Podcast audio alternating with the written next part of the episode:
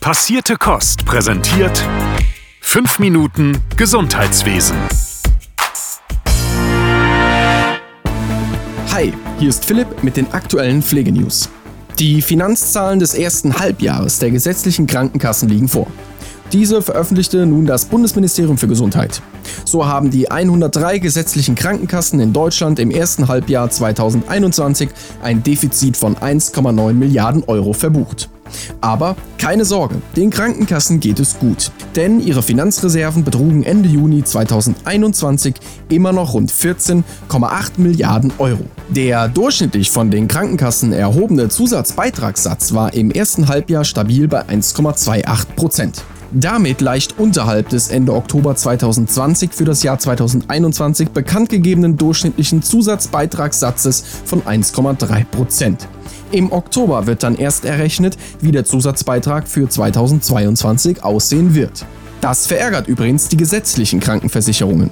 Sie hoffen auf einen Bundeszuschuss in Höhe von 7 Milliarden Euro, der eigentlich vergangene Woche mit Bundesgesundheitsminister Jens Spahn besprochen werden sollte. Doch anstatt wie angekündigt, teilte der Minister mit, man müsse erst die Koalitionsverhandlungen abwarten.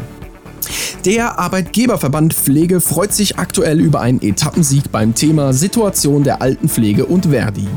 Verdi ist immer wieder dafür bekannt, die Situation der Arbeitnehmerinnen und Arbeitnehmer in der Altenpflege zu verbessern. Doch keiner weiß, wie viele Altenpflegemitglieder überhaupt zu Verdi gehören. Das verärgert den Arbeitgeberverband. Thomas Greiner, Präsident des Arbeitgeberverbands Pflege, sagt dazu, es kann nicht sein, dass eine Minderheit der Mehrheit ihren Willen aufzwingt. Die Gewerkschaft versuche, mit einer Handvoll Mitarbeitenden der ganzen Branche einen allgemein verbindlichen Tarifvertrag aufzuzwingen. Jetzt gibt es eine gute Botschaft für die Arbeitgeber. Das Landesarbeitsgericht Berlin-Brandenburg hat die Rechtsbeschwerde zum Bundesarbeitsgericht zugelassen. Das Arbeitsgericht entscheidet nun, ob Verdi ihre Mitgliederzahlen offenlegen muss. Wie können wir die kognitiven Ressourcen und die psychosoziale Gesundheit bei Pflegeheimbewohnerinnen und Bewohnern aufrecht erhalten und stärken? Diese Frage hat sich der Verband der privaten Krankenversicherung gestellt und das sogenannte IGES-Institut dazu beauftragt, eine Studie dazu zu entwickeln. Das Institut hat nun verschiedene Lösungsansätze zusammengestellt und bewertet. Dazu gehören bestimmte Pflegekonzepte, kognitive und sensorische Verfahren, Angebote sinngebender Aktivitäten, Verfahren zur Förderung sozialer Interaktion sowie Interventionen zur Gestaltung des Wohnumfelds. Die ganze Studie haben wir euch in den Shownotes verlinkt. Der Deutsche Berufsverband für Pflegeberufe hat ein Positionspapier veröffentlicht, in dem er Reformen der Krankenhausfinanzierung fordert. Diese seien dringend notwendig, um in Zukunft die pflegerische Versorgung sicherzustellen. Die Präsidentin des DBFK, Christel Bienstein, sagt, die pflegerische Versorgung in den Krankenhäusern ist prekär und das nicht erst seit der Pandemie. Ein Grund dafür liegt in den Fehlsteuerungen der Krankenhausfinanzierung.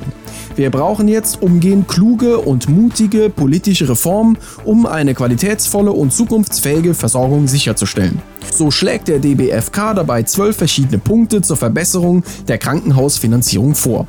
Diese sind berechtigte Ansprüche der Patientinnen und Patienten zu finanzieren sowie der Pflegefachpersonen sicherzustellen. Zum Beispiel die Arbeitsbelastung auf ein normales Niveau herunterzuschrauben. Darüber hinaus plädieren sie für ein Mitspracherecht der Pflege in der Selbstverwaltung, vollständige Finanzierung der Pflegepersonalkosten und die Finanzierung von notwendigen Prozess- und Vorhaltekosten. Außerdem lehnen sie die Einführung von Pflegediagnosen und Energies ab.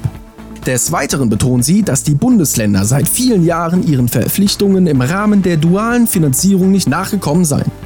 Auch fordern sie Gemeinwohlorientierung anstatt Gewinnausschüttung. Sie betonen, dass Gewinne von Krankenhauskonzernen limitiert werden müssen, Krankenhausplanung aktiv betrieben werden soll, Versorgungskonzepte neu gedacht werden müssen, Fehlanreize abzuschaffen sind und die ethischen Herausforderungen der Patientinnen und Patienten mitgedacht werden müssen. Die ersten Bundesländer starten mit dem Impfen einer dritten Corona-Impfung. So sind als erstes wieder die Pflegeeinrichtungen an der Reihe. Man starte mit den Auffrischungen in Pflegeeinrichtungen, um Hochrisikogruppen weiterhin schützen zu können und große Ausbrüche dort zu verhindern. Zum Schluss noch ein Veranstaltungstipp. Die Deutsche Gesellschaft für Fachkrankenpflege und Funktionsdienste bietet am 6. September zwischen 19 und 21.30 Uhr ein Online-Seminar für alle Intensivpflegekräfte an. Dieses steht unter dem Motto Intensivpflege nach der Covid-19-Pandemie. Was haben wir gewonnen? Den Anmeldelink haben wir euch in die Show Notes geschrieben. Das war's von mir. Bleibt frisch, gesund und bis nächste Woche. Euer Philipp von Passierte Kost. Passierte Kost. Pflegethemen mundgerecht angereicht. Ein Podcast von Noventi Care.